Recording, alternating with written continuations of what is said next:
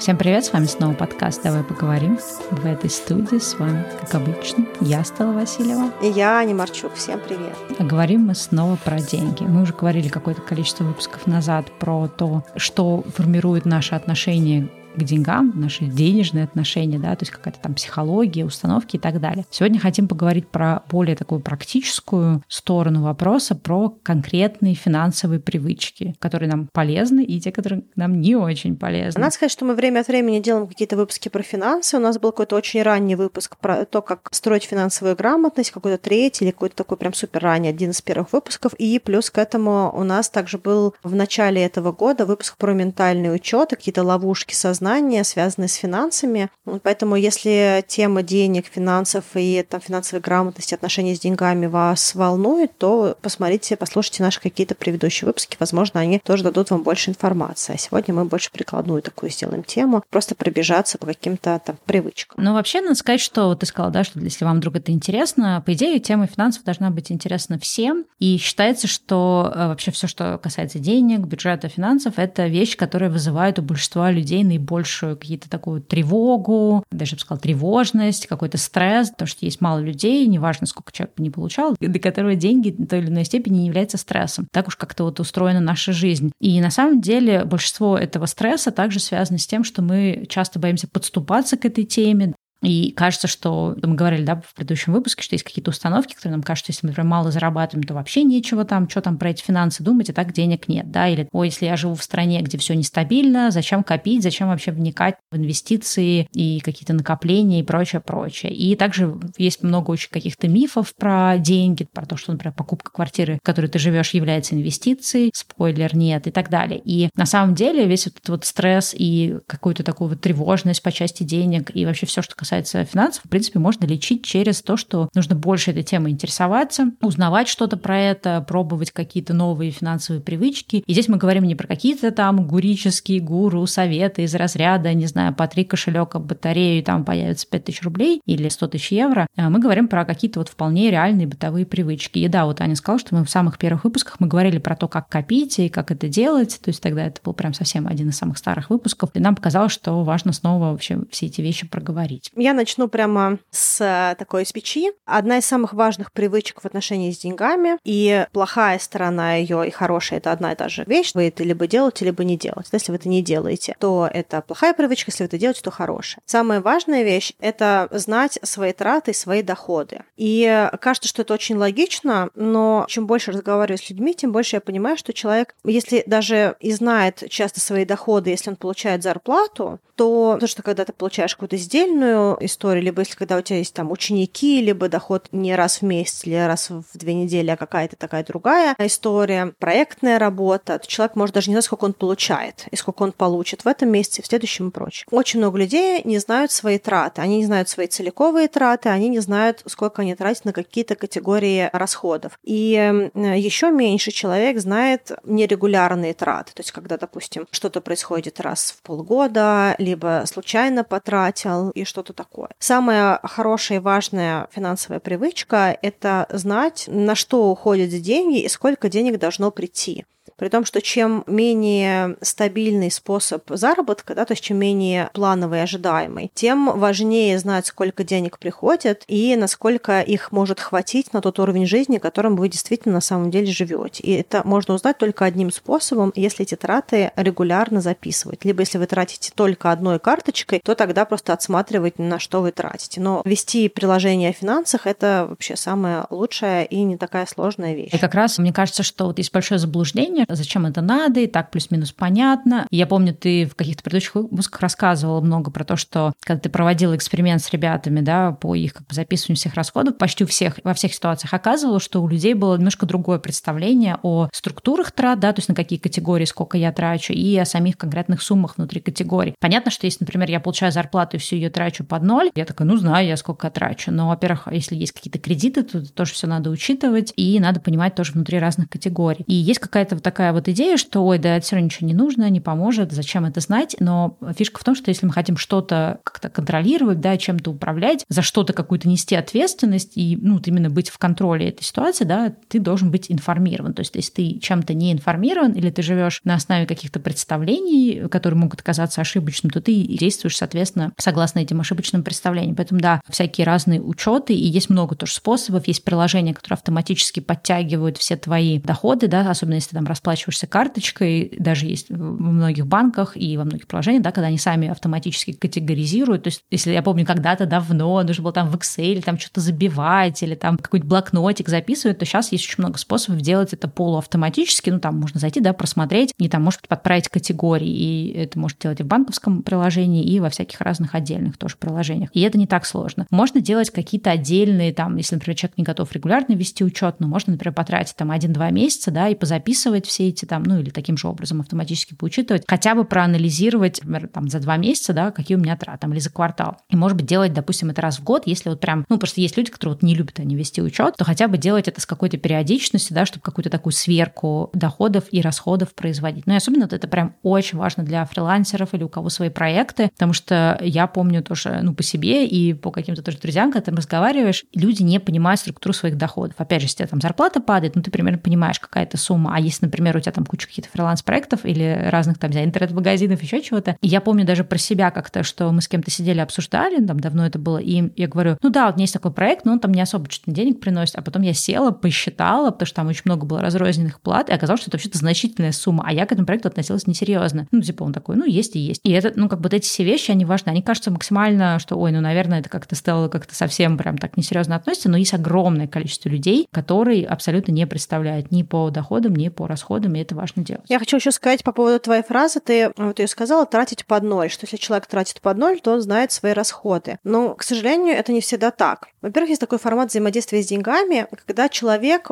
платит за то, что он может заплатить. То есть, допустим, он потратил под ноль, но, к примеру, уже там восьмой месяц не платит коммунальные платежи, потому что как-то на коммунальные платежи все время не хватает. И он вроде как потратил под ноль, но на самом деле он выходит за свои доходы. То есть у него нет денег для того, чтобы обеспечить базовый уровень жизни. И получается, что то, на что он тратит сейчас, оно должно пересмотреться, иначе просто в какое-то время найдет себя в очень сложной финансовой ситуации. Либо, допустим, вот что здесь тоже в Северной Америке есть, здесь очень много вещей привязано к кредитной истории. Из-за этого человек, практически которого есть возможность зарабатывать, которому дали кредитную карту, он большинство покупок делает с кредитной карты. И более того, здесь такая модель, что у многих банков, если нет каких-то больших сбережений на счете, у многих банков есть такая история, что по дебетовой карте, то есть карта, где вы платите своими реальными деньгами, которые вам принадлежат, в отличие от кредитных денег, вы можете потратить, допустим, три раза за месяц, а все, что вы потратите больше, чем три раза, то есть чем три транзакции, это за дополнительный процент. То есть вам нужно будет платить за каждую дополнительную транзакцию. Сняли вы деньги, оплатили вы карточкой. И поэтому, ну, то есть, получается, сама финансовая система, она как будто бы стимулирует тратить кредитной картой. И когда человек так живет, он вроде как никогда не тратит под ноль, у него как будто бы есть какие-то деньги, либо он даже тратит под ноль, но на самом деле он уже очень давно находится в финансовом минусе. Кредитную карточку он оплачивает минимальным разрешенным вот этим вот балансом, да, минимальной суммой оплаты. Но фактически у него из этой суммы 95% это деньги не его. Поэтому, когда мы говорим тратить под ноль, мы все равно не знаем на самом деле наших расходов полноценно, и может так получиться, что мы очень сильно выходим за грани нашего дохода нашими тратами. А еще есть такой момент тратить под ноль. Я помню себя в молодости, когда я очень, э, мне кажется, любила жить непосредством, и я постоянно там что-то по каким-то кредитам, кредитным картам покупала. Ну, у меня не было каких-то жестких задолженностей, то есть, ну, там, зарплата пришла, ты что-то там куда-то какие-то платежи подраскидал, и, соответственно, что-то потратил, потом не хватило, опять по кредитке купил, и ты на самом деле в этом смысле тебе кажется, что, ну, наверное, я трачу столько, сколько я там в месяц зарабатываю. А на самом деле, если ты пользуешься кредитными продуктами, то имеет смысл тогда вообще посчитать, например, за год все свои траты, чтобы потом раскидать это на 12 месяцев, понять, что, ого, оказывается, моя зарплата там, не знаю, условно говоря, 3000 долларов, а,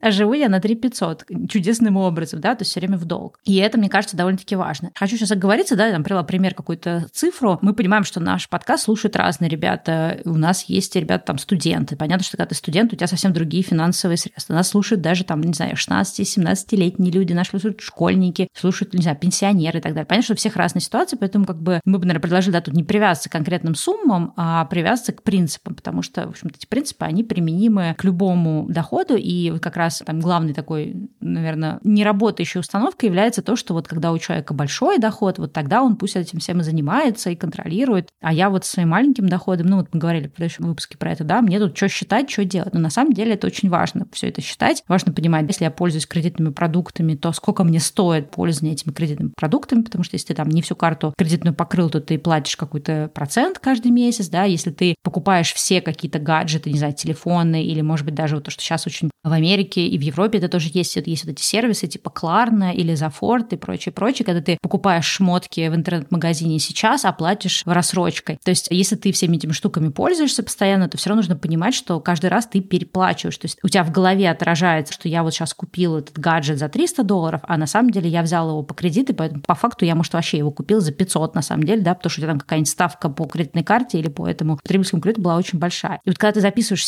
все-все-все свои платежи, какие-то э, там, не знаю, не только коммунальные там платежи, а также сколько я там банку заплатил, какие-то комиссии и прочее, прочее, ты можешь увидеть вот эти кучу тоже всяких скрытых расходов, которые особенно важны тем, у кого, например, очень ограниченный бюджет, и ты даже не представляешь, сколько, например, ты каких-то скрытых расходов платишь. Еще я хотела сказать по поводу вот э, большие деньги, маленькие деньги. Я тоже слышала очень много раз эту фразу от людей, которые зарабатывали не очень много. Они говорили, я сейчас ничего не буду считать, я просто буду зарабатывать больше. Но это абсолютно мифическая история, потому что когда люди начинают зарабатывать больше, они начинают тратить больше. Это какая-то очень такая вот естественная психологическая история, потому что растет качество жизни, и кажется, что ты вот сейчас больше зарабатываешь, ты можешь себе позволить жить немножечко другую жизнь. Особенно если долго человек находился в сдерживающем финансовом режиме, то когда денег начинает приходить больше, хочется их как-то задорнее тратить, что вроде как теперь я могу себе еще вот это позволить и вот это позволить. И получается, что деньги уходят иногда даже быстрее, просто потому что сложно рассчитать, на какой процент качество жизни увеличилось относительно того, на какой процент увеличился доход. Надо сказать, что при любом раскладе, вне зависимости от дохода, здорово бы понимать свои траты,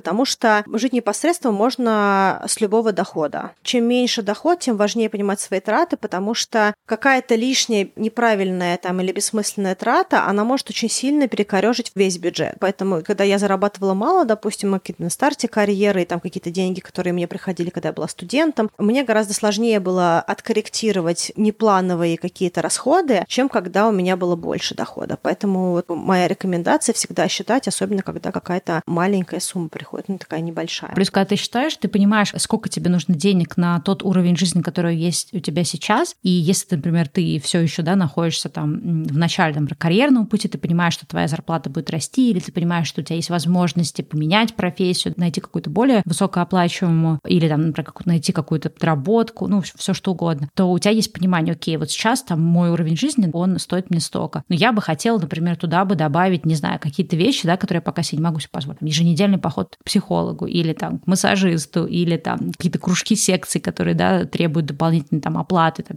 с тренером, какие-то занятия, еще что-то. И тогда я могу понимать, что я сейчас нахожусь здесь, а надо мне вот столько. И это не какая-то просто мифическая, опять же, вот идея, что мне просто нужно больше денег. Вот мы говорили как раз в прошлом выпуске, да, что, в общем-то, нездоровым отношением к деньгам является просто желание денег само по себе, потому что это не заканчивающийся путь, то есть это будет все время хотеться просто больше. Но если ты понимаешь, что вот я бы хотела на такую-то сумму, да, увеличить свой уровень жизни, то, может быть, появится ощущение, либо я могу какие-то, ну, это не когда человек находится прям совсем, да, за чертой бедности, ну, когда он, в принципе, более-менее нормально себя чувствует. Может быть, ты можешь увидеть, да, что ты можешь перераспределить какие-то расходы в своем бюджете, и тогда у тебя появится возможность на то, на что тебе кажется, ты в данный момент не можешь. Либо ты поймешь, что вот на такую-то энную сумму тебе нужно увеличить свою, допустим, зарплату. И тут тоже можно такую сделать отсылочку. У нас был когда-то давно выпуск про то, как просить повышение зарплат. И мы говорили о том, да, что часто люди не пользуются возможностью просить повышение зарплаты и, соответственно, не могут увеличить таким образом свой бюджет. А если, например, у тебя есть четкое понимание, сколько я трачу сейчас и сколько мне нужно чуть больше, да, ну не какое-то мифическое сейчас я вот так вот, а хочу жить там, не знаю, в пентхаусе, а просто какое-то более-менее реалистическое понимание, какой следующий шаг ты хотел бы сделать для улучшения своего качества жизни. Тогда ты можешь понимать, и тогда ты уже можешь как-то более предметно идти на этот разговор о повышении зарплаты или поиске, да, какой-то подработки, потому что у тебя уже есть конкретная мотивация, тебе понятно, зачем тебе это повышение и как оно улучшит твою жизнь на данный момент. Я, кстати, отдельно хотела немножечко поговорить по поводу того, откуда приходят деньги, потому что я несколько раз от людей слышала такую фразу, которые в плане финансов не очень довольны своей ситуацией. Обычно, когда мы говорим про хорошие и плохие финансовые привычки, мы часто говорим про то, как мы деньги тратим.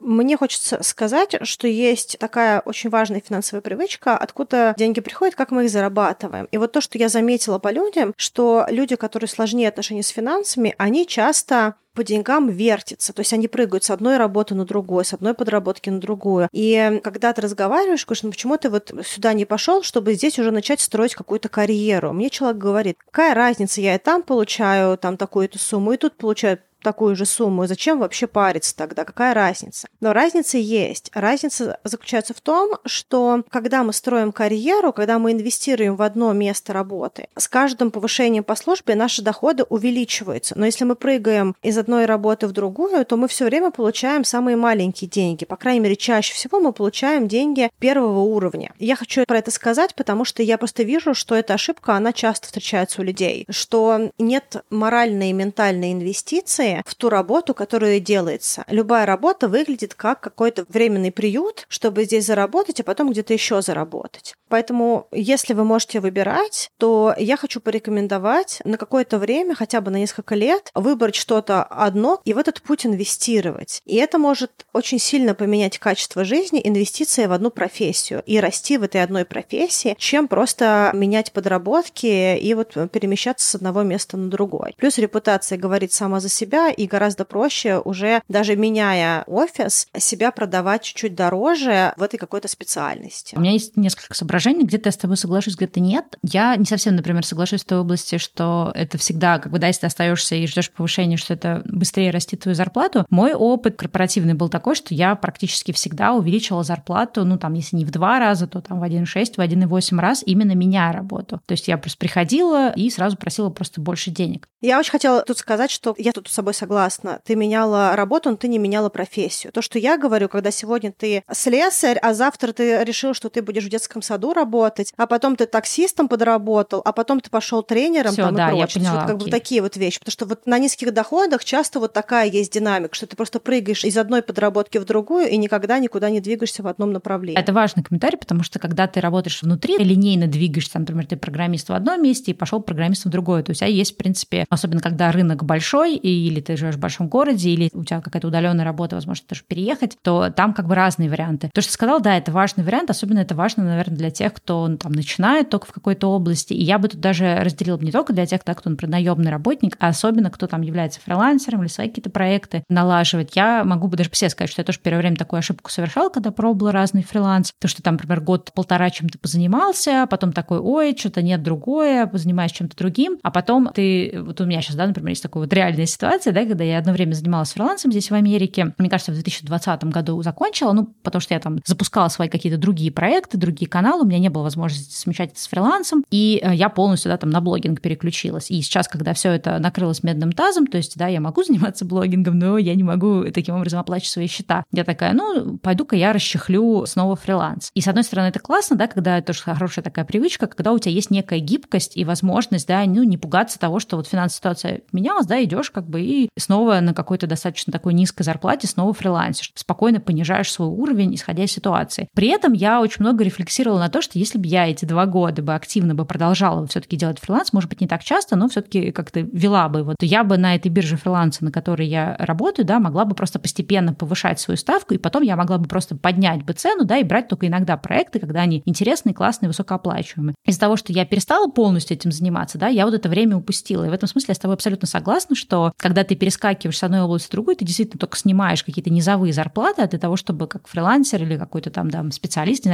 неважно, там уроки ты даешь какие-то, да, или обучаешь кого-то чему-то, репетитор, еще что-то, ты всегда на базовых позициях будешь получать мало, пока у тебя нету своей клиентской базы, пока тебя никто не знает, у тебя нет портфолио и так далее. И вот это перескакивание, оно тебе не послушает хорошие службы, и нужно именно какое-то время, там, первые два года, три года, да, проинвестировать в то, что ты активно впахиваешь, даже, может быть, если это особенно новая профессия, не на очень высокую сумму, но нарабатываешь портфолио, опыт и так далее, а потом уже начинаешь повышать свою ставку, да, и повышать какой-то уровень. В этом смысле абсолютно с тобой согласна. Еще у меня такой есть пункт, не знаю, смогу ли я его правильно донести. Я его вижу очень часто у людей, которые тоже зарабатывают не очень много. Я вижу, что это очень сильно отличается от моего формата трат. И здесь в Канаде, и в Москве. Я видела несколько людей, которые живут на небольших доходах, либо даже здесь в Канаде живут на пособиях, но при этом они, допустим, могут несколько раз в неделю брать такси. Либо, допустим, они покупают продукты в ближайшем магазине магазине около дома, а ближайший магазин около дома – это люксовый магазин. То есть вот если, допустим, про Москву говорить, это была бы какая-нибудь азбука вкуса или глобус гурме. Тогда как я покупаю продукты в магазинах, ну, как бы такой, не знаю, аналог типа Ашана. Я покупаю в магазине продукты, такие базовые продукты, которые считаются такой вот не самый роскошный. При том, что я заработаю больше, чем эти люди даже здесь уже в Канаде. И вот я заметила, что часто, когда люди не замечают, на что они тратят, им кажется, что они ничего такого не делают неправильного, они покупают то, что им нужно. Но если бы они сравнивали, что они где покупают, они бы увидели, что, допустим, вот этот пакет молока, ну, условно, допустим, если про Канаду говорить, стоит 1 доллар, а в этом магазине 2,5. Если бы они прошли бы лишний, допустим, километр, то им бы за те деньги, за которые они купили молоко, они могли бы получить 2,5 пакета этого молока. В одном моменте это кажется ерунда, но подумаешь, там одно молоко дороже. Но на самом деле это экстраполируется на очень многие траты. Или, допустим, я езжу на велосипеде часто и вообще не трачу на какие-то такие моменты, а человек берет водное такси за 7 долларов, чтобы на другую сторону залива переплыть. А залив обойти, допустим, из одного места в другое, это там 10 минут. К примеру, на велосипеде 4 минуты. Ну, то есть вот понимание удачных и неудачных трат, оно часто привязывается к тому, что человек не оценивает категории продуктов и места, где эти продукты сами по себе покупаются. Я даже хотела тут расширить, потому что кто-то может слышать, сказать, ой, да я и так покупаю все самое дешевое, потому что вот там у меня может быть ограниченный бюджет. Но есть также сюда же категория, что бывает, когда э, у людей, да, что когда у них начинает чуть-чуть расти бюджет, они начинают резко переходить в более дорогую категорию. Например, до этого они ездили на транспорте, потом они начинают только на своей машине там или только на такси, потому что все теперь общественный транспорт. Вот я в метро никогда не спущусь. Я помню, какие-то вот люди тогда такое говорили. Для меня это всегда было очень удивительно, потому что, ну, блин, не знаю. Очень важно как бы все отслеживать, да, если даже у тебя растет бюджет, э, не впадать в то, что ты резко теперь должен покупать обязательно одежду сильно дороже. То есть, ну, опять же, мы не говорим, то есть сейчас может прозвучать, что вот ну, мы там рассуждаем про каких-то мифических людей, зарабатывающих много. Нет, как бы это вполне как бы обычные люди, то есть некий такой, допустим, средний класс, который действительно, ну, есть такое желание, что когда у тебя растет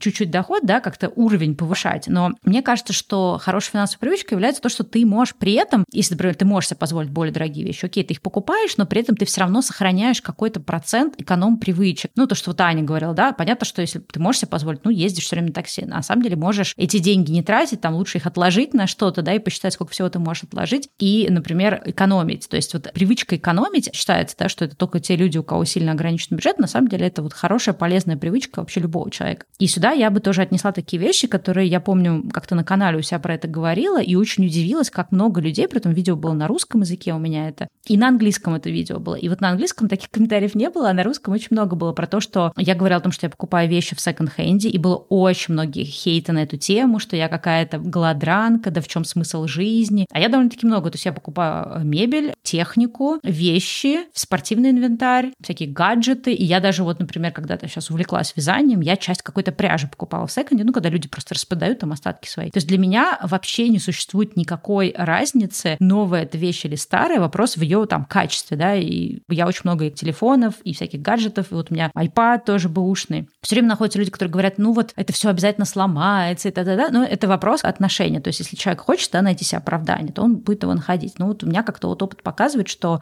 особого каких-то проблем с бэушными вещами нет. И это о том, что э, можно сэкономить огромное количество денег. Там, покупая, условно говоря, бэушную машину, ты экономишь 30% от ее стоимости. Покупая гаджет, ты тоже там экономишь 50-30%. Про одежду я вообще молчу, да, то есть ты можешь покупать вещи просто в разы дешевле, даже если ты там гоняешься какими-то брендами. Почему-то вот на постсоветском пространстве покупка секонди считается, что либо у тебя нет денег, либо ты какой-то странный. А на самом деле это тот способ, как ты можешь очень сильно уменьшать свой бюджет. И для меня удивительно, что люди считают наличие, да, вот эконом-привычек, как то, что ты рассказывал, да, что это обязательно как-то их принижает, их свойства какие-то. И я знаю огромное количество людей, которые в жизни ничего не купят в секонд-хенде, но при этом, если их спросить, сколько денег они откладывают, это будет, скорее всего, ноль или почти ничего. Когда мы говорим про хорошие финансовые привычки, мы говорим про то, что человек живет посредством и даже чуть-чуть лучше, чем просто посредством. Покупать в секонде или нет, или там на каких-то сайтах типа Facebook Marketplace или Авито или Craigslist, в зависимости от того, кто где живет, каких странах какие доступны платформы, маркетплейсы для покупок таких вторичных, либо там вот физические магазины секонд-хенда, типа как, допустим, какой-нибудь Buffalo Exchange в Нью-Йорке. Комиссионки. Да, либо вот там комиссионки, либо здесь ну, есть всякие Salvation Army и прочее. Все это очень индивидуально, кто где находится. То, что здесь важно везде, что вы понимаете, сколько у вас есть денег и на что. Допустим, меня не ущемляет покупать какие-то продукты типа мандарины в магазине, которые дешевле, допустим допустим, да, если я понимаю, что я за счет каких-то там фруктов я буду тратить не 400 долларов в месяц на продукты питания, допустим, а 280. Для меня это экономия в 120 долларов, которые условно я могу потратить на что-то другое для себя, на какие-то развлечения, на то, чтобы я ездила кататься в горы на лыжах, там что-то еще. Выбирать между тем, чтобы купить мандарины в самом дорогом магазине и уйти с пакетом из самого дорогого магазина, или поехать кататься в горы, или купить какие-то другие вещи, или уже сейчас иметь машину достаточно хорошую в Канаде, я скорее выберу вот эти вещи. Нет ничего плохого в том, чтобы покупать вещи в дорогих магазинах, если у вас есть на это средства, и вы живете посредством. Но я заметила, что чем сложнее был финансовый бэкграунд у людей, то есть чем беднее была семья или чем беднее был город, да, то есть какая-то как бы обстановка была более простая, тем сложнее человеку ментально идти в секонд-хенд или экономить на чем-то, потому что очень хочется выбраться из этого ощущения бесконечной экономии и бесконечного сдавливания себя финансово. Тогда как люди, которым повезло чуть больше нам на старте, меньше им приходилось экономить или как-то еще, им гораздо проще. Но если мы говорим про там, жизнь человека сейчас, просто важно понимать, что многие эмоции, которые там мы испытываем, мы испытываем не потому, что они сами по себе плохие, а потому что у нас есть какая-то история. И эта история может мешать нам сейчас жить более хорошей и качественной жизнью.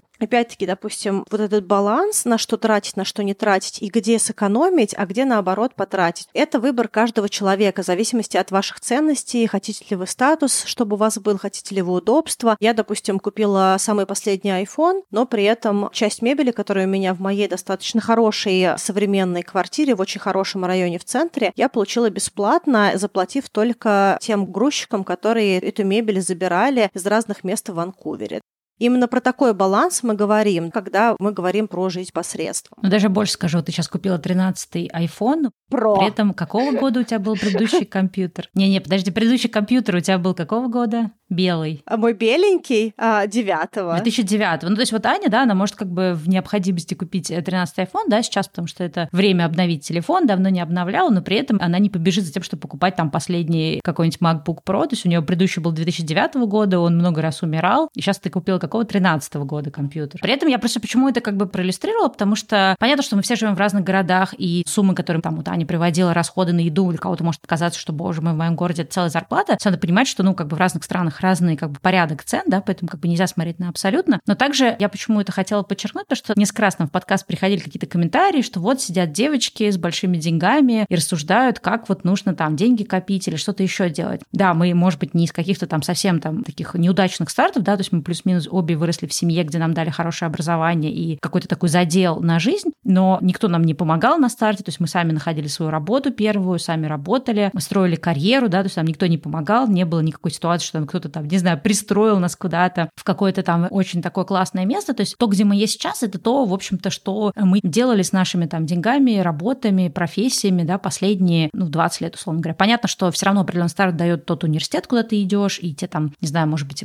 ту мотивацию, те амбиции, в которые тебя закладывают родители, но за пределами этого, да, ничего такого не было. Ну, понятно, может быть, какая-то тоже, наверное, важная да, какая-то финансовая поддержка, пока мы были студентами. Но, тем не менее, важно сказать, что, да, ни я, ни Аня, это не история того, что где-то кто-то нам там сундучок с золотом в наследство оставил. Вот, то есть поэтому ну, важно проговорить, что да, вот даже если кому-то может казаться, что ну раз мы там одна в Канаде, другая в Америке, наверное, мы как сыр в масле, но при этом вот компьютер 2009 года, не гнушаемся такими вещами. Ну да, компьютер белый, это мой легендарный MacBook, который я как могла прокачивала, SSD-диск, куча всего другого, но как бы я понимаю, что его в какое-то время нужно отпустить, и поскольку он несколько раз уже давал какие-то странные реакции, я купила чуть-чуть новее компьютер, чтобы не было сюрприза, да, но тем не менее у меня все равно сейчас текущий мой MacBook это MacBook Air, который я купила с рук у другой девочки, и этот MacBook 2013 года. А, может быть, через год я обновлю, куплю какой-то более новый MacBook, если он не будет меня текущий устраивать. Но в моменте я его проверила, он несколько часов держит батарейку, и мне, в общем-то, достаточно для моих задач. Я на компьютере записываю только подкаст, делаю какую-то редактуру, смотрю фильмы и прочее, прочее. Часть вещей я абсолютно не гнушаюсь покупать на вторичном рынке, особенно те вещи, которые для меня, может быть, там временные, к примеру, там у меня диван вообще бесплатный сейчас в моей достаточно дорогой квартире в центре. В общем, помните о том, что у вас не должно быть все по максимуму, даже если вы очень статусные. Я даже могу сказать больше, мы когда со Стеллой работали в Лореале на старте, очень много людей в Лореале, они очень стремились к трансляции статуса. Это бьюти-бизнес, люди ходили с дорогими какими-то сумочками, купленными в кредит. Но вот даже тогда часть людей, которым посредством были дорогие сумочки, у них могла быть какая-нибудь одежда Зара и какой-то дорогой аксессуар Булгари, допустим, или что-то еще. То есть вот не обязательно все должно кричать дорого. То есть оно может даже выглядеть дорого, и оно может выглядеть хорошо, вы можете быть ухожены, вы можете есть вкусную еду, но это не обязательно должно быть, что вы потратили максимально денег. Умные финансы, они как раз про то, что вы ищете, где вам важно потратить больше и на что-то более новое, а где вам окей потратить ничего, либо какие-то маленькие суммы на вторичном рынке, к примеру, либо в более дешевом магазине. Но тут вот важно сказать, что как бы одна как раз из таких вот э, важных финансовых привычек, которые напрямую, да, не связаны, допустим, с деньгами, но связаны посредственно, это некий такой вот минимализм, тренд, на который был последние несколько лет, или хотите, называйте его не минимализмом, а эссенциализмом, да, мы когда-то делали тоже выпуск э, на эту тему, потому что минимализм, он иногда людьми воспринимается как некий такой радикальный аскетизм, когда у тебя там одни трусы и две пары футболок, мы как бы не про это, но про то, что, о чем говорит эссенциализм, да, это владеть тем, что тебе действительно важно, и не захламлять себя вещами, которые не так, что тебе и важны. И на самом деле основная такая проблема тоже нездоровых финансовых привычек заключается в том, что очень многие люди гоняются за чужими желаниями и за чужими трендами. Понятно, что если, например, для меня там важно то, как я одеваюсь, я, может быть, не знаю, там fashion-блогер или еще что-то, я там скупаю самые там последние какие-то новинки с подиума, окей, это часть моей идентики, да, ну окей, можно это делать. Но когда у человека в каждой области припекает в одном месте, что вот вышел новый телефон, и надо срочно его поменять, или там, не знаю, вышла новая коллекция чего-то там, и надо купить, или вот у меня есть оранжевенький и зелененький, а сейчас вышел розовенький, он мне тоже нужен. И это, ну, как бы во многих областях, не в одной какой-то области, да, которая является там вашим фаворитом, а вот во многих областях вот эта погона за трендами, то, что если говорить про одежду и гардероб, это постоянная покупка вещей, которые в тренде в сезоне сейчас, и, например, на постсоветском пространстве, в частности в России, это какой-то вообще, мне кажется, супер нездоровый бич, что люди постоянно носят с этими, ну, то есть я вижу это по YouTube, постоянно вот эти видео, что сейчас модно, а что сейчас не модно, модные тенденции, и мне вообще непонятно, зачем быть жертвой вот этих всех модных тенденций, если вещь, которая сейчас ультра модная, она в следующем сезоне уже не будет модной, и ты просто ее выкинешь, и количество денег, которые ты тратишь просто на то, чтобы одеваться, оно какое-то неадекватное. Понятно, опять же, мы не говорим никому, что не нужно одеваться или не нужно покупать вещи, которые тебе нравятся. Но нужно это все проанализировать, да, в рамках своих расходов и понять, что если, допустим, я покупаю больше, чем несколько вещей в месяц, что, возможно, я мог бы этого не делать. Возможно, я мог бы покупать вещи, которые более как-то долгосрочно мне бы служили, или я мог бы меньше вещей покупать, или покупать часть вещей в секонде, или еще какие-то способы находить. И за счет этого я мог бы высвобождать огромную сумму бюджета. То есть, на самом деле, проблема тоже всех этих финансовых привычек, что люди часто покупают какие-то не очень нужные вещи. Если человек более-менее обеспечен, да, он покупает много дорогих вещей. Если человек не обеспечен, то он идет в какой-нибудь магазин типа фикс прайс и покупает кучу маленьких вещей, ну, потому что они недорогие, тут 100 рублей, там 100 рублей и так далее. Но делает это регулярно каждую, например, неделю. И это все тоже не ведет к каким-то таким вот полезным или, не знаю, эффективным финансовым привычкам.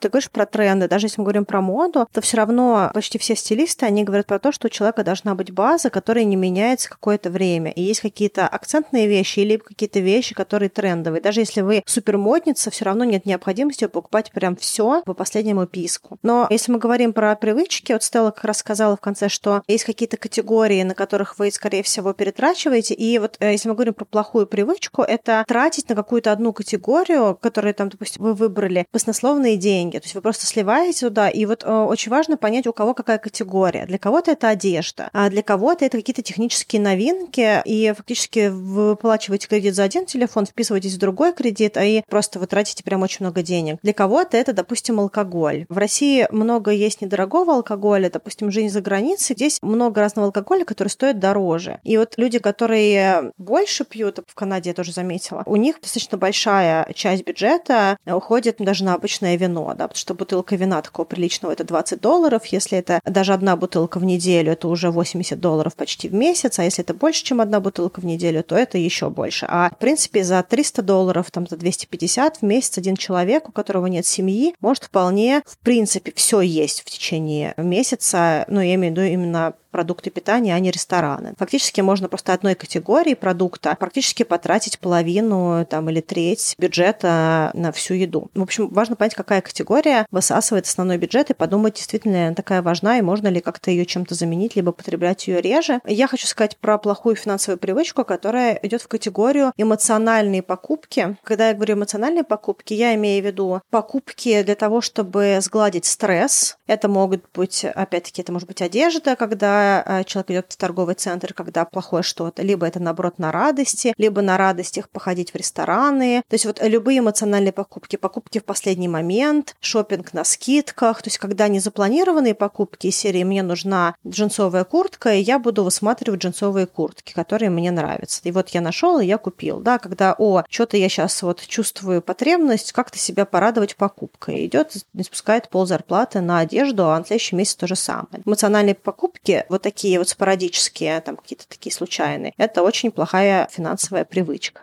Я тоже все это записала. Здесь важно понимать, что ну, мы говорим не о том, что никогда ничего нельзя купить, потому что обычно, когда говоришь, люди такие, о боже, жизнь тогда будет скучной. Нет, мы все что-то покупаем импульсные, я и Аня, и ну, как бы это нормально. Вопрос, как я для себя записала, это да, вопрос, когда это хроническая проблема. То есть, когда ты понимаешь, что ты через покупки, да, через какой-то шопинг, особенно сейчас, когда онлайн шопинг доступен, это еще проще стало делать, ты закрываешь какие-то свои потребности эмоциональные. Здесь лучше разбираться. Лучше потратить эти деньги на психолога и за какое-то количество сессий разобраться с психологическими вот этими эмоциональными потребностями, которые не закрыты, и удовлетворять их тем способом, в общем-то, которым их и нормально удовлетворять, ну, то есть нормально в контексте того, то есть удовлетворять те потребности, которые у тебя есть, а не шопингом их полировать. И здесь тоже очень много таких моментов есть, по которым хотела поделиться, что вот именно когда начинаешь учитывать свои расходы, либо, например, я делала такую штуку, у меня даже есть видео про это на канале, я делала челлендж там месяц без покупок, три месяца без покупок и так далее. И когда ты начинаешь делать эти челленджи, очень хорошо вскрывать открывается, если у человека есть импульсные покупки. Вообще импульсные покупки — это часть э, тоже особенности личности, да, то есть если личность такая более импульсивная, у человека много интересов, его постоянно бросает во что-то новое, например, у человека есть синдром дефицита внимания, про который мы тоже делали отдельный выпуск, то такие люди, они, например, более тоже склонны к импульсивным покупкам, потому что им в моменте кажется, что все, эта вещь точно пипец нужна. Ну, я, например, таким человеком являюсь, то есть я не могу сказать, что я закрываю какие-то потребности, просто реально в моменте мне кажется, что да, вот стопудово мне нужна вот эта корзиночка, в которой я теперь буду печь хлеб. Лечится это тем, что, ну, для меня, например, да, то есть лечится тем, что я заношу все в виш-лист, то есть список хотелок, да, если это какая-то вещь не острая необходимость, а именно такая импульсивная, и я возвращаюсь к этому списку чуть позже. Либо когда вот я делаю эти челленджи, там, месяц без покупок, три месяца без покупок, ну, без таких вот непонятных тоже трат, ты замечаешь, как часто, ну, я каждый раз записывала, сколько я денег сэкономила, и такая, боже мой, я,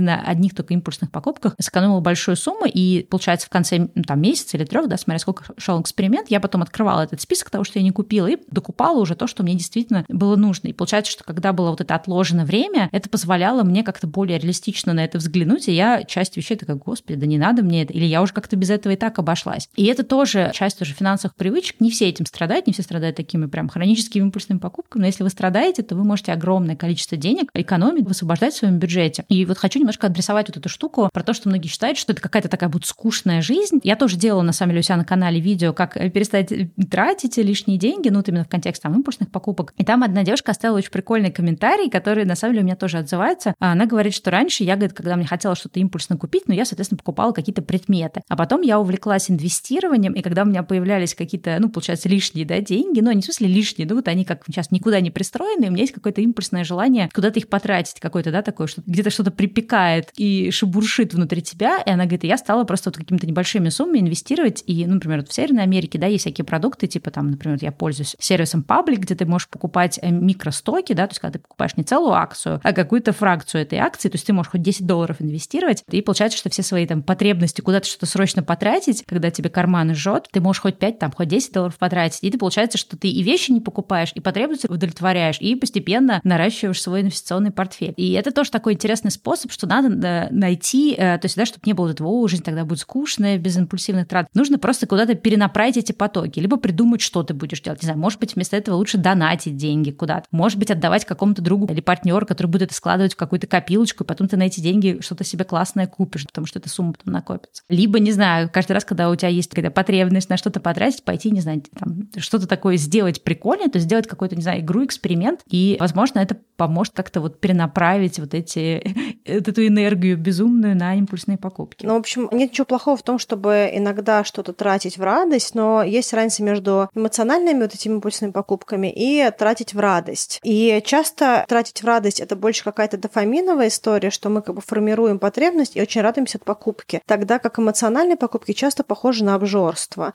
Уже тошнит. Это забивает какое-то странное чувство внутри именно покупкой. Здорово это тоже различать вне зависимости от уровня дохода. Потому что ну, я помню, что у меня был момент, когда я очень была несчастлива на работе, и я тогда путешествовала по штатам, и я так много покупала одежды, что я даже один раз докупала чемодан просто, чтобы улететь с вещами, которые я купила. У меня был даже какой-то один момент, вот к вопросу об импульсных покупках, что я Boxing Day, то есть день после Рождества в Чикаго, я пошла в Мейсис, я купила часть вещей, больше я не могла купить, потому что я не могла это донести. Я дошла до машины припаркованную, брала все это в багажник, это заняло весь багажник, и потом я вернулась в Мейсис и купила еще вещи. Ну, то есть это была уже прямо обсессия, то есть это уже было абсолютно нездоровое отношение с вещами. Это вот был какой-то такой вот способ покупками заглушить какой-то дискомфорт жизненный. Да? То есть вот как бы очень важно тоже оценивать, как бы, почему и что мы тратим. Следующая финансовая привычка не самая удачная – это не делать research, то есть как бы не делать исследования на какие-то дорогие покупки. Иногда даже вот есть люди, которым кажется, что они там умно тратят, и они во многом часть вещей покупают на вторичном рынке, да, допустим, на каком-то условном там Авито или Facebook Marketplace на Craigslist е. Но иногда такое бывает, что на некоторые покупки новая вещь стоит дешевле, чем та цена, которую объявил какой-то продавец. И если вещь, которую вы покупаете, это не какая-то плановая вещь, там хлеб, молоко, там, не знаю, колбаса, какие-то такие вот бытовые регулярные траты, а вы что-то докупаете, вы хотите купить какой-нибудь комбайн или блендер, или там вот я сейчас проектор хочу купить в дом, здорово почитать побольше про то, что вы планируете покупать, действительно ли вам нужен тот бренд, который у вас есть в голове, да, потому что иногда бывает, что мы хотим какую-то конкретную марку, и мы очень сильно к ней привязаны. Но разницы для ваших задач может вообще не быть. А может такое быть, что даже на эту марку есть какие-то либо скидки в магазинах, почему это может, допустим, быть дешевле, чем на вторичном рынке, ну или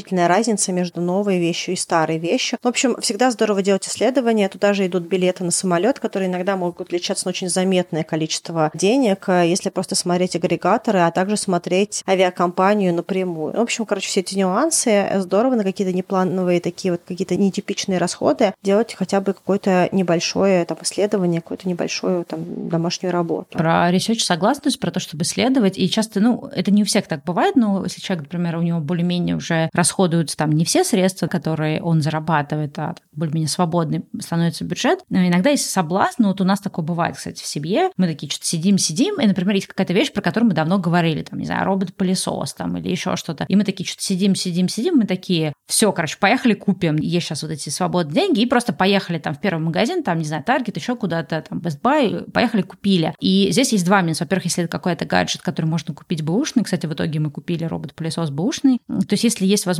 купить бэушный, ты эту возможность исключаешь, да, потому что тебе сейчас показалось, что ну все, ладно, давно уже про это говорим, надо купить. Либо, если это какие-то, например, вещи, ты приходишь, да, у тебя может быть ограничена выкладка, опять же, я не знаю, там, смотря кто где живет, в какой стране кто нас слушает, потому что нас слушает очень большая география, но вот то, что я, например, заметила по Америке, если ты приходишь сейчас в физический магазин, там будет очень ограничен выбор по гаджетам, например. То есть там будет какой-то очень маленький выбор. И если ты будешь онлайн заказывать, ты можешь даже в этом же самом магазине, то есть мы не говорим про это разные магазины, а что тот же самый магазин, у них онлайн выкладка гораздо выше. То есть они многие вещи просто отправляют со склада, но не держат э, как выкладку в магазине. И получается, что ты тоже в этом смысле себя лишаешь. И третья вещь, то, что делать обязательно research, особенно если какая-то незнакомая категория. У нас вот была тоже такая история, что, которую мы постоянно теперь вспоминаем. Мы в какой-то момент начали активно ездить в кемпинг на несколько дней, и нам, соответственно, понадобился кулер, который несколько дней держит э, лед, да, то, чтобы мы могли забрать с собой продукты, там, включая какие-то, да, которые скоропортящиеся, там, не знаю, рыба, мясо, да, в смысле, жарко, и чтобы он держал, соответственно, холод там несколько дней. То есть туда закидываешь лед, работы или специально такие эти айспеки, да, и, соответственно, он должен держать, то есть должен быть очень такой герметичный и хороший по качеству. И есть, например, бренд, который все просто, мы кого не спрашивали, такие все, типа, вот, все, берите Йети, он стоит дорого, но он стоит своих денег, он стоит больших таких денег. Я пыталась найти ОБУ, не смогла найти такого размера, как нам нужен, и мы уже были почти готовы купить. А потом я в какой-то момент гиканула, и я стала смотреть разные исследования, нашла парня совершенно сумасшедшего, который протестировал 20 разных кулеров. И он причем, то есть вот такой делал технический, инженерный тест, то есть он их там заливал в них воду, что-то там еще, ставил в разные места, значит, смотрел там на всякие разные параметры, с помощью таких гаджетов замерял, какая там внутри температура. То есть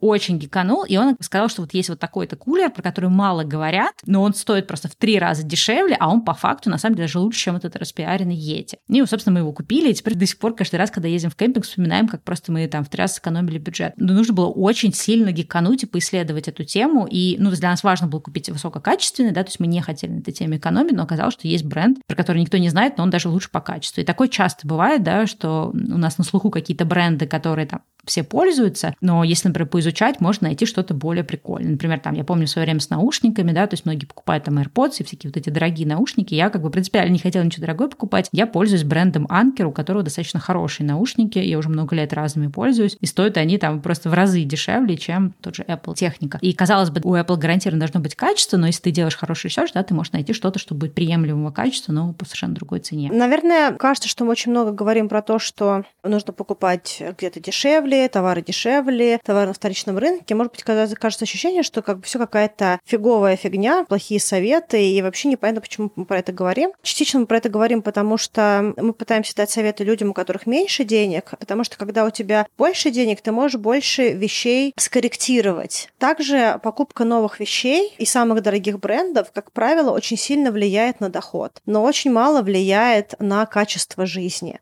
Поэтому, если у вас не очень большой там, доход или какая-то не самая удачная финансовая ситуация в моменте, то здоровые финансы как раз в том, чтобы больше тратить времени подготовительного для того, чтобы найти какой-то товар, который вам интересен, посмотреть, где вы можете получить оптимально то, что вам нужно для качества, которое вы хотите товара. Вообще, что это за товар? Также оценить как новый рынок, так и вторичный рынок. Вы можете потом, сделав все это исследование, понять, что вам действительно нужен, не знаю, самый последний Samsung или самый последний Apple, либо самый последний Google Pixel, или вам нужна какая-то самая крутая, самая мощная скороварка или там что-то еще. Это абсолютно выбор каждого конкретного человека. То, что мы пытаемся сказать, что есть какие-то очень хорошие привычки, которые позволят высвобождать больше денег на очень какие-то такие вот важные для человека траты. И именно поэтому мы так много и так долго про это говорим. У нас есть э, много других выпусков, где мы говорим какими-то более широкими мазками про финансовую какую-то грамотность, финансовые привычки, особенно там четвертый четвертый выпуск, самый ранний, пятый выпуск. Там много информации, поэтому если вас тема финансов волнует, послушайте их. Возможно, там будут какие-то более такие, более общие советы. Здесь мы постарались найти какие-то для вас более новые советы, чтобы быть более предметными. Ну, я, знаешь, не соглашусь, что это советы прям для тех, кто обязательно меньше зарабатывает. Это советы вообще для всех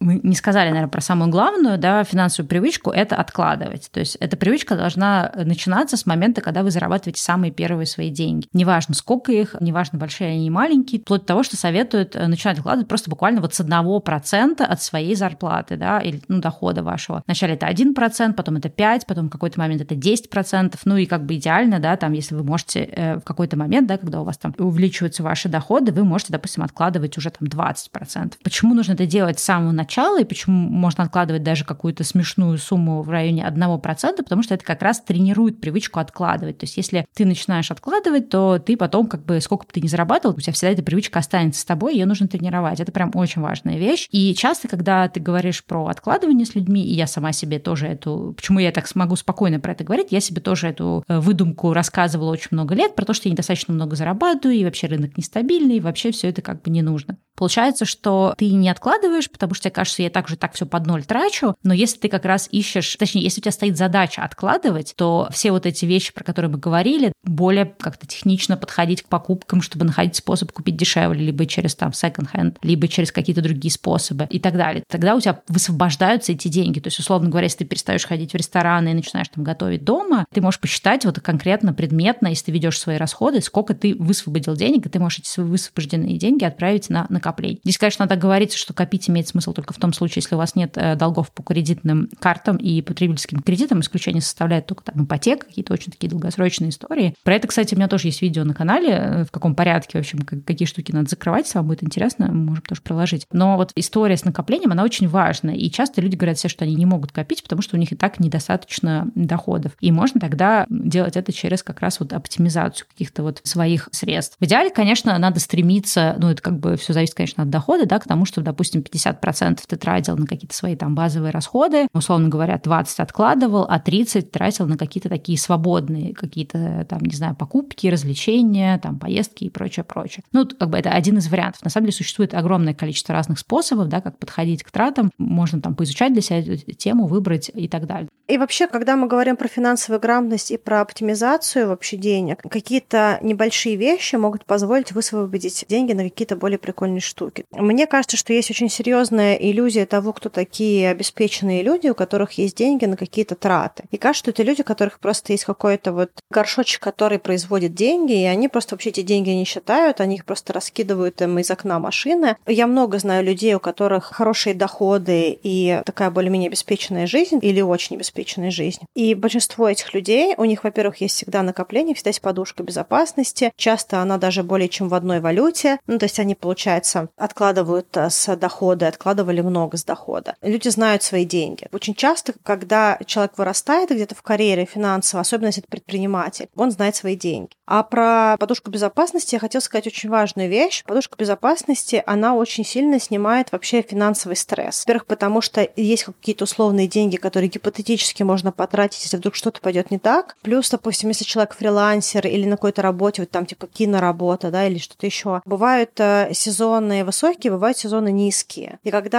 ты откладываешь деньги, для тебя вообще нет разницы, высокий сезон или низкий. То есть твое качество жизни месяц к месяцу, неделя к неделе вообще не зависит от высокого и низкого сезона в заработке. Потому что у тебя есть деньги, которые позволяют тебе поддерживать тот уровень жизни, который ты зафиксировал, которым ты живешь. Если ты понимаешь, сколько ты зарабатываешь, сколько ты тратишь, на что ты тратишь, у тебя есть какое-то понимание, сколько денег в месяц у тебя на что уходит, и ты эту же картину плюс-минус поддерживаешь месяц к месяцу со всякими разными нюансами, если есть какие-то там поездки или там время что-то обновить и задержит, или какой-то ремонт машины.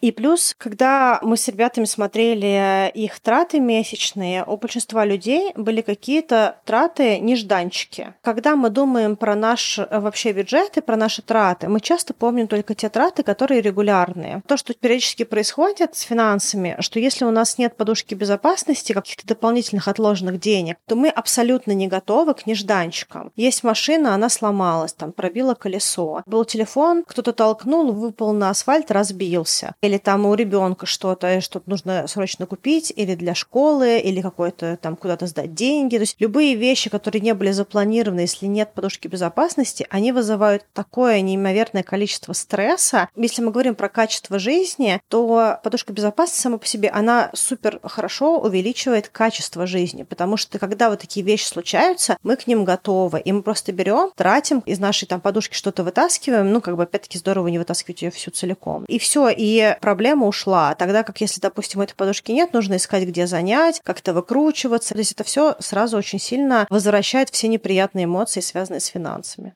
согласна. И причем, вот опять же, часто бывает, когда людям говоришь про там, накопление, говорят, ну, как бы, блин, я, там, например, не очень много зарабатываю, я сама вот уже себе это говорила, и не очень понятно вот эти накопления, да, как они могут качественно изменить твою жизнь. И вот у меня как раз вообще мой опыт накоплений, таких активных, осознанных, когда я прям вот стандартно откладывала 10% с каждого дохода, дальше мне там платили, не знаю, 50 долларов за какой-то фриланс, я все равно отправляла 10% с этой суммы. И когда я это осознала, ну, зачем вообще к этому пришла, вот как раз у меня была вот эта история, что меня обокрали дом, а все это э, как бы сопровождалось тем, что я перед этим, у меня была какая-то сумма денег, на которую я купила себе новую камеру, новый микрофон, ну, то есть вот все, что мне нужно для моего блогинга. И, соответственно, когда у меня дома обокрали, у меня украли ноутбук и украли, соответственно, всю вот эту новую технику. И я понимала, что я абсолютно безвыходном, ну, как бы ситуации, что мне для того, чтобы заниматься своим блогом, заниматься там своим сайтом, который у меня был про Бали, да, который напрямую связан с заработком, мне нужен как минимум ноутбук, а для того, чтобы заниматься блогингом, мне в идеале еще нужен там микрофон и камера. И получается, что у меня не было в тот момент, у меня там тогда украли какое-то небольшое количество кэша, то есть у меня просто вообще никаких денег не осталось, просто ноль. И я понимала, что я вот в этой ситуации, когда ну сейчас быстро все это пойти купить и начать зарабатывать деньги, чтобы восстановить все, что меня украли, а я по факту не могу это делать, и я там какое-то время, там месяц, даже, по-моему, полтора одалживала ноутбук постоянно у своей соседки, не могла качественно, ну там, полноценно работать, и как бы я вот после этого поняла, что это просто замкнутый круг. Я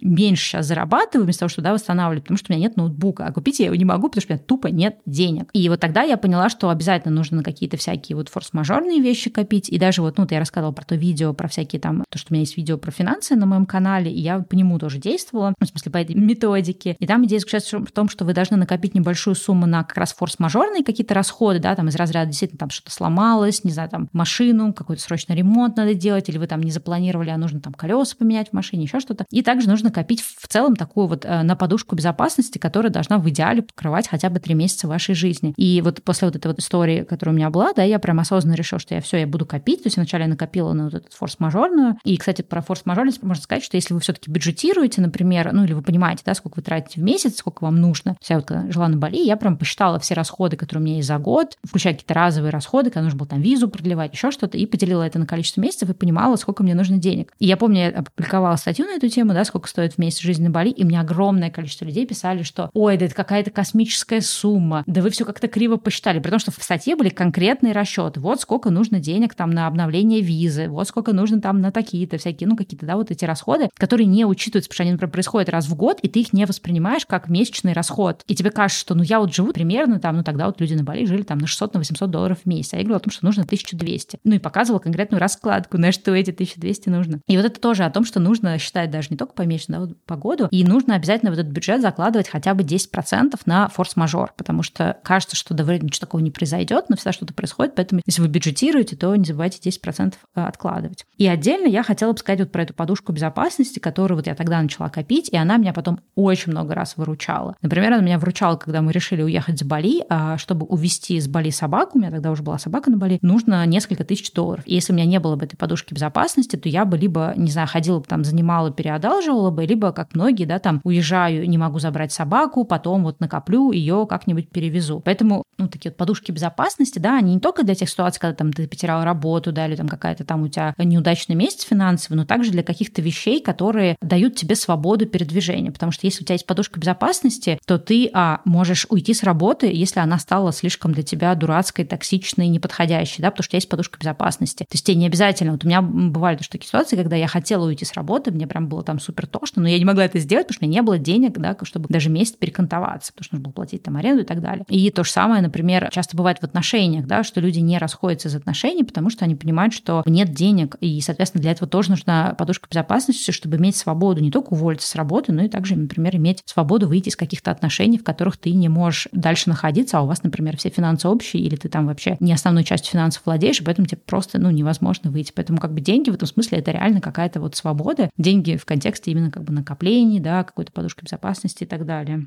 Ну да, и дополнительно туда идет, если, допустим, у вас э, грядут какие-то изменения, допустим, у вас будет ребенок, допустим, особенно если это ребенок не запланированный. Вы как-то не готовились и э, ничего не откладывали. Да, если вы не откладывали, то это будет прям супер неудачный момент. Либо, допустим, если вы хотите переезжать в другую страну, либо в другой город, какая-то подушка безопасности, она позволит э, этим ситуациям происходить в каком-то более комфортном формате, да, ну и для некоторых ситуаций, допустим, для иммиграции может быть вообще происходить, потому что без денег переезжать – это большой риск. Некоторые люди это делают, делают, и крутится и вертится, но качество жизни, оно может быть другим, и без денег переезжать может стоить людям достаточно плохих работодателей, каких-то людей из каких-то таких вот русскоязычных комьюнити, где платят под столом, как-то унижают, и очень много историй у людей в Нью-Йорке по этому поводу, как они переезжали, как у них были какие-то такие-то штуки всякие неприятные. То есть вот возможность иметь накопления, хотя бы небольшие, оно дает очень много гибкости в плане всех своих задач.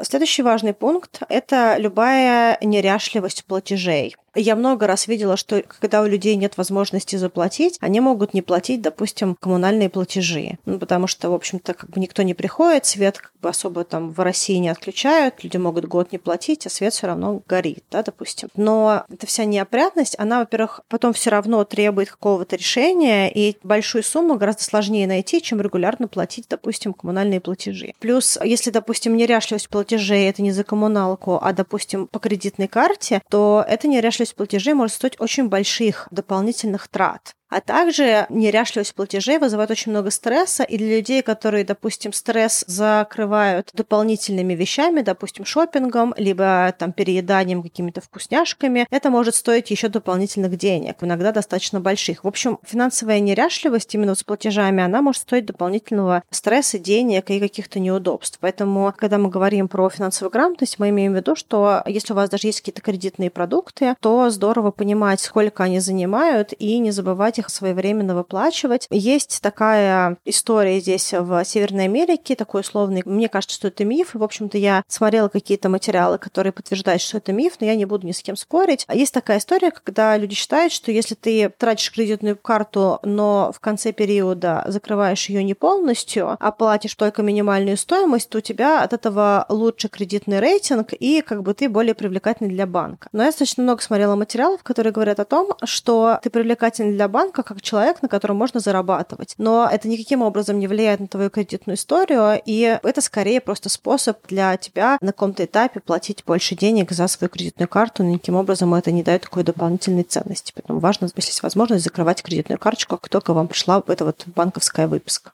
Про кредитные карты и вот этот кредитный рейтинг я могу рассказать, кстати, из первых уст, что называется. Вообще, э, ну, перед тем, как расскажу, тут важно сказать, что очень есть много мифов про финансы. Вот я начала, да, есть такой миф, что, условно говоря, покупка квартиры, в которой ты живешь, это инвестиция. Вот, то есть вот если у вас есть какие-то такие вот идеи в голове, их надо вот прям проверить. То же самое, когда люди, например, покупают какую-нибудь недвижимость или какую-то вещь в какой-то долгосрочный кредит, они никогда не считают. То есть элементарно просто сумму всех платежей, которые тебе нужно делать, сумму платежа перемножить на количество количество месяцев, на которые ты берешь. Потом посмотри, какая будет сумма. И часто ты можешь очень удивиться, что это может быть сумма почти в два раза больше. И вот как раз незнание каких-то вещей, вера в какие-то мифы, недоинформированность, она на самом деле ну, формирует очень много проблем. И вот с этим кредитным скором абсолютно с тобой согласна, что это, ну, точнее, скажу, что это во многом миф, и согласна с тобой вот с этими пунктами, которые ты говорила. Когда я оказалась в Америке, мне тоже многие рассказывали, что без кредитной карты тут вообще ты никто, и в каком-то смысле это правда. Потому что когда ты берешь там, ну, арендуешь квартиру или там что-то там покупаешь, например, какие-то какие-то вещи, не знаю, там, может, кто-то ипотеку берет, или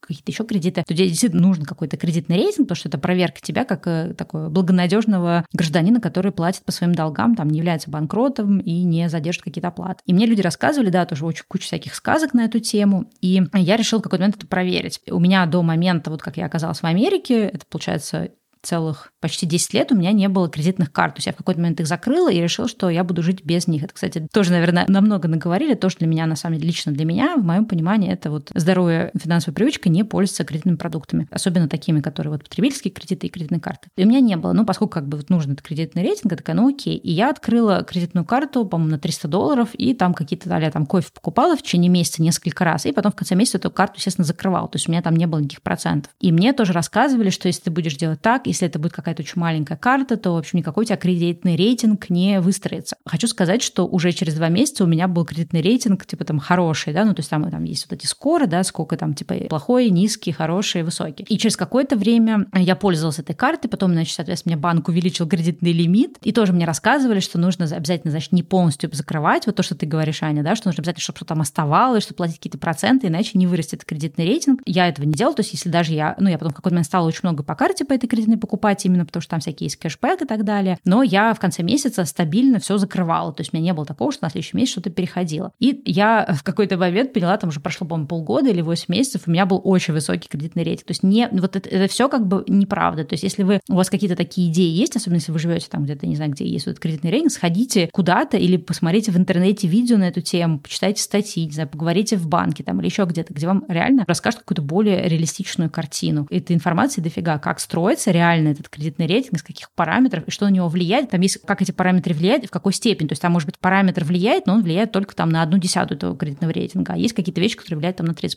То есть я столько вообще слышала вот этих сказок, причем от людей, давно живущих в Америке. Вот я это протестировала. Нормальный можно кредитный рейтинг сделать с помощью карты за 300 долларов кредитный лимит, да, что не очень много, в принципе, для Америки. И покупать просто кофе по ней и все компенсировать в конце месяца, и нормальный будет кредитный скор. То есть все это тоже очень часто сказки, которые люди сами себе придумывают для того, чтобы продолжать пользоваться кредитными картами, жить не по средствам и так далее. Хорошая финансовая привычка быть честным с собой. Если вы в стране, где очень важен кредитный рейтинг, ну что, кстати, Россия не та страна. Если вы действительно в стране, где важен кредитный рейтинг, тогда вы строите так свою финансовую историю, чтобы формировать этот рейтинг, а не высасывать деньги с карт. Вы просто берете продукты, его отрабатываете. Это тоже брала какие-то там кредитные продукты маленькие. С кредитными картами еще такая тоже миф, что чем больше у тебя размер кредитной карты, тем больше на что-то влияет. Вообще на что это не влияет. И более того, банк банковская выписка, она считывается на определенный день, поэтому все, что происходит внутри этой кредитной карты в другой период, вообще не важно. Поэтому, допустим, если вам нужно тратить больше денег с кредитной карты, вы тратите и пополняете, тратите и пополняете. И просто какая-то сумма, вот, допустим, здесь в Канаде нужно, чтобы по карте было не больше 30% потрачено на момент выписки. Вы просто такое оставляете сумму ближе к дате выписки, чтобы у вас там было не больше 30%. И я смотрела, тут есть такое приложение Borrow Well, то есть по которому можно видеть плюс-минус плюс усредненную картину по своей кредитной истории. Я смотрела, какие кредитные продукты у меня зачитывались, и у меня зачитывалась только та сумма по банковской выписке, которая была на момент этой выписки. Все, что я делала с кредитной картой внутри, кредитное бюро не мониторит. Короче, изучайте материалы, будьте честными с собой в отношении финансов. Если вам тяжело управлять своими финансами, старайтесь избегать кредитных продуктов, потому что они будут усложнять вашу финансовую жизнь и в какой-то плохой период а, просто выкинут вас из какой-то финансово безопасной ситуации. Почему как бы, то есть нет ничего плохого в самих кредитах. Проблема с ними в том, что люди очень часто про них забывают, выпадают э, из даты платежей, набирают более чем один кредит и получают, что у них миллион кредитов, и если их все суммировать вместе, то это да, может иногда быть даже больше, чем доход. Просто само по себе кредитные продукты, они очень усложняют жизнь, поэтому лучше их не иметь просто для того, чтобы обезопасить себя на момент построения каких-то правильных финансовых привычек.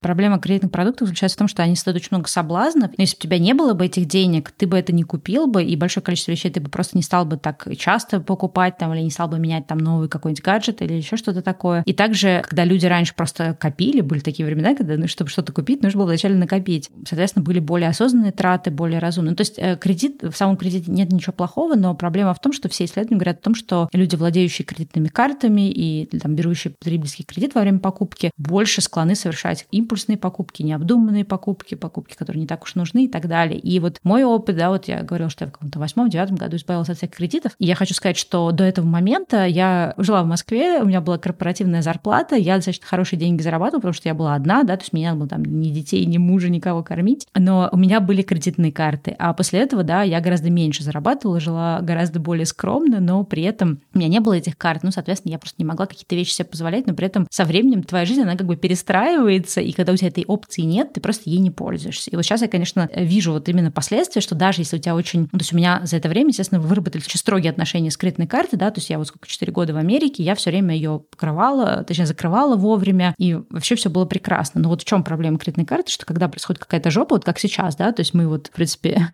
те, кто является блогером, там ну, у меня, да, весь доход был из интернета из блогинга, и, соответственно, как бы, да, с конца февраля я этого дохода лишилась, и то, что у тебя есть кредитная карта, ты такой, ну ладно, там тут что-то заплатил, там заплатил, и ты, у тебя, поскольку больше нет постоянного дохода, ты не можешь теперь ее также закрывать в конце месяца. Ты такой, ну ничего страшного, ну не закрою целиком, закрою там половину только задолженность, а в следующем месяце закрою следующую. И вот это как раз вот та ситуация, что когда ты в какой-то такой вот сложной находишься обстановке, ты будешь более склонен все равно перетратить. То есть кажется, ну нет, ну вот же как раз она тебя спасает, но на самом деле лучше бы я эти бы там, эти 4 месяца, да, что у меня нет дохода, лучше бы я как-то еще бы сильнее затянула поясок, э, нежели, да, как-то, поскольку есть карты, вся есть возможность что-то тратить. Ну, потом такое часто бывает, что люди, которые очень заигрываются с кредитными картами, если вдруг они теряют работу или что-то плохое происходит, то кредитная карта не полная. Она сама по себе либо почти пустая, либо достаточно на заметный процент пустая, потому что человек тратит кредитную карту и все время выплачивает минимальную вот эту вот сумму. И если вдруг что-то случается, кредитная карта никаким образом на это не влияет и не помогает. Тогда как если бы человек откладывал, то эти накопления могли бы позволить чуть-чуть комфортнее искать работу работу, и, может быть, даже где-то не брать каждую там дурацкую работу, а подождать какого-то более удачного предложения, да, то есть не брать первую попавшуюся. Это можно себе позволить только если есть более свободная история с финансами. И также сюда, э, если мы говорим про накопление, идет смена карьеры. Потому что вот, допустим, то, что у меня было, я когда уволилась из корпорации, у меня были накопления. Изначально я копила на то, чтобы уехать в Нью-Йорк изучать кинопроизводство. Но когда тогда обрушился в 2014 году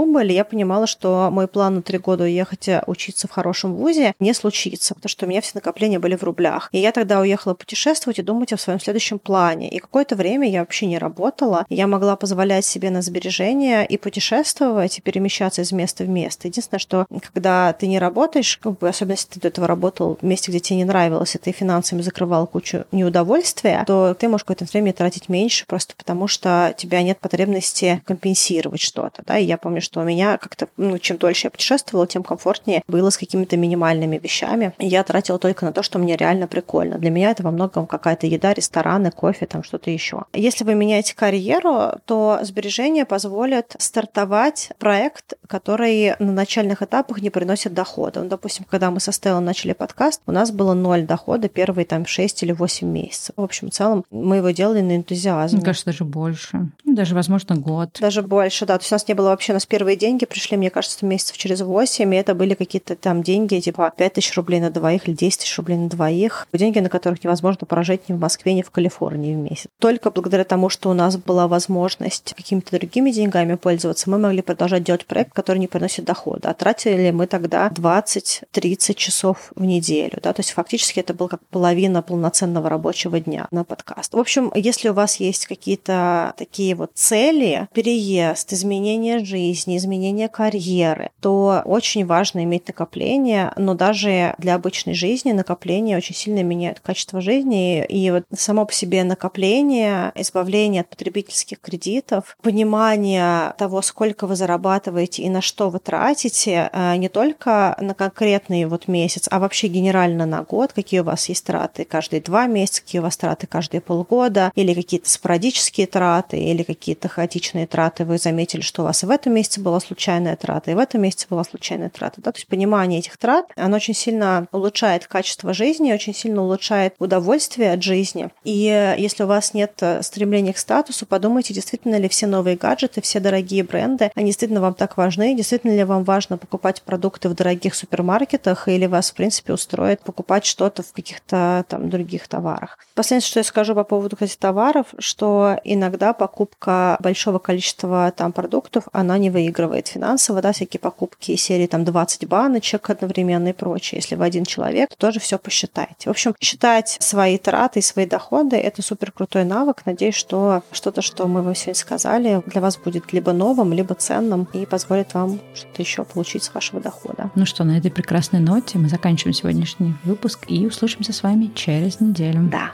Всем пока.